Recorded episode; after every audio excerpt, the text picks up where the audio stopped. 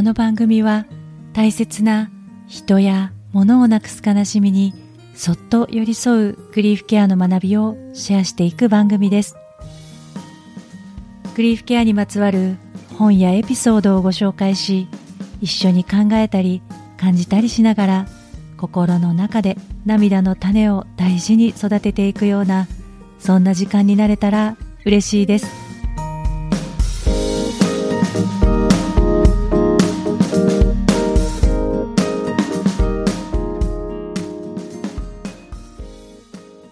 こんにちは、今尾玲子です。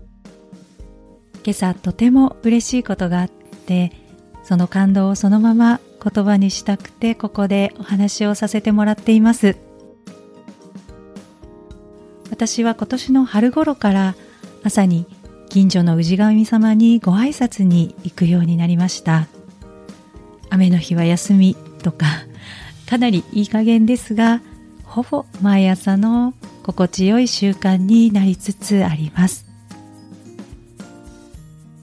今朝もいつものように神社で手を合わせた後鳥居のところで少し振り返ってお辞儀をして顔を上げた時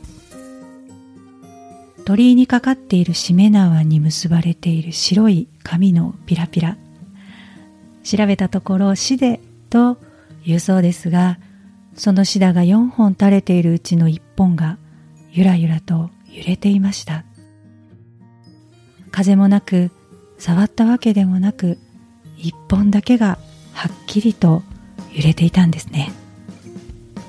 えっと思って見つめていたのですが思わず「お母さん?」って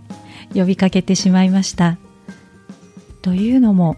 今日6月25日は亡くなった母の誕生日なんですね。朝起きた時からなんなら数日前からああもうすぐお誕生日だな何歳になるかなと考えていて今朝も写真に向かってお誕生日だねと話しかけお参りの時も神様向けに今日は母の誕生日ですと心の中でつぶやいたりしていたので一本のシダが揺れているのを見た時唖然としつつもきっと母だよねと思って静かに興奮しました。私は母が亡くなってから随分と長い間いないという痛みを抱えていましたが今はいると信じられるようになりました。信じるというよりは知っているという感覚に近いかもしれません。何かが見えたり聞こえたり、超常現象が起きたりということではもちろん一切なくて、ただ体がなくても私の中にその人の存在がいて消えることはないと分かったということなんですね。消えることはないと分かって自分の中にその亡き人の居場所ができてその存在に支えられて生きているという実感が持てるようになりました。私の大好きな批評家で随筆家の若松英介さんは多くの著書を通じて死者の臨在について語ってくださっています。死者は見えないけれど隣にいる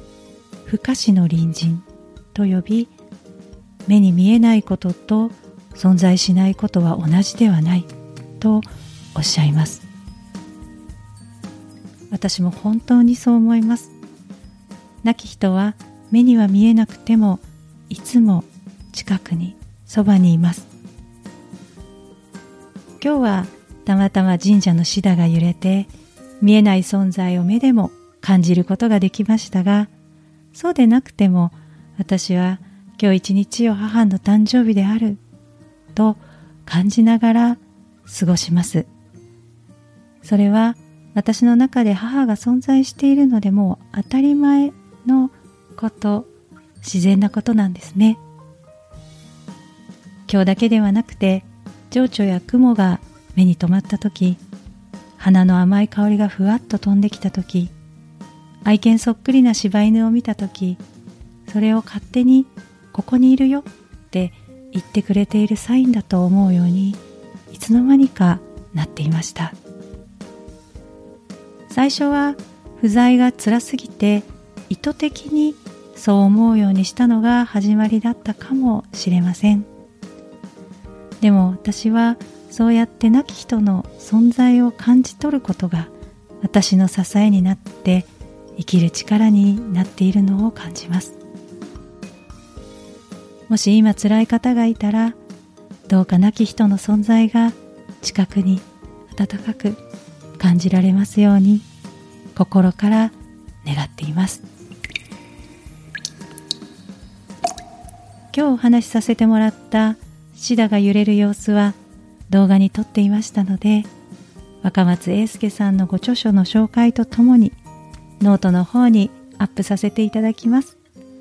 もしよかったら不思議に一本だけゆらゆらと揺れる様子をご覧になってみてください。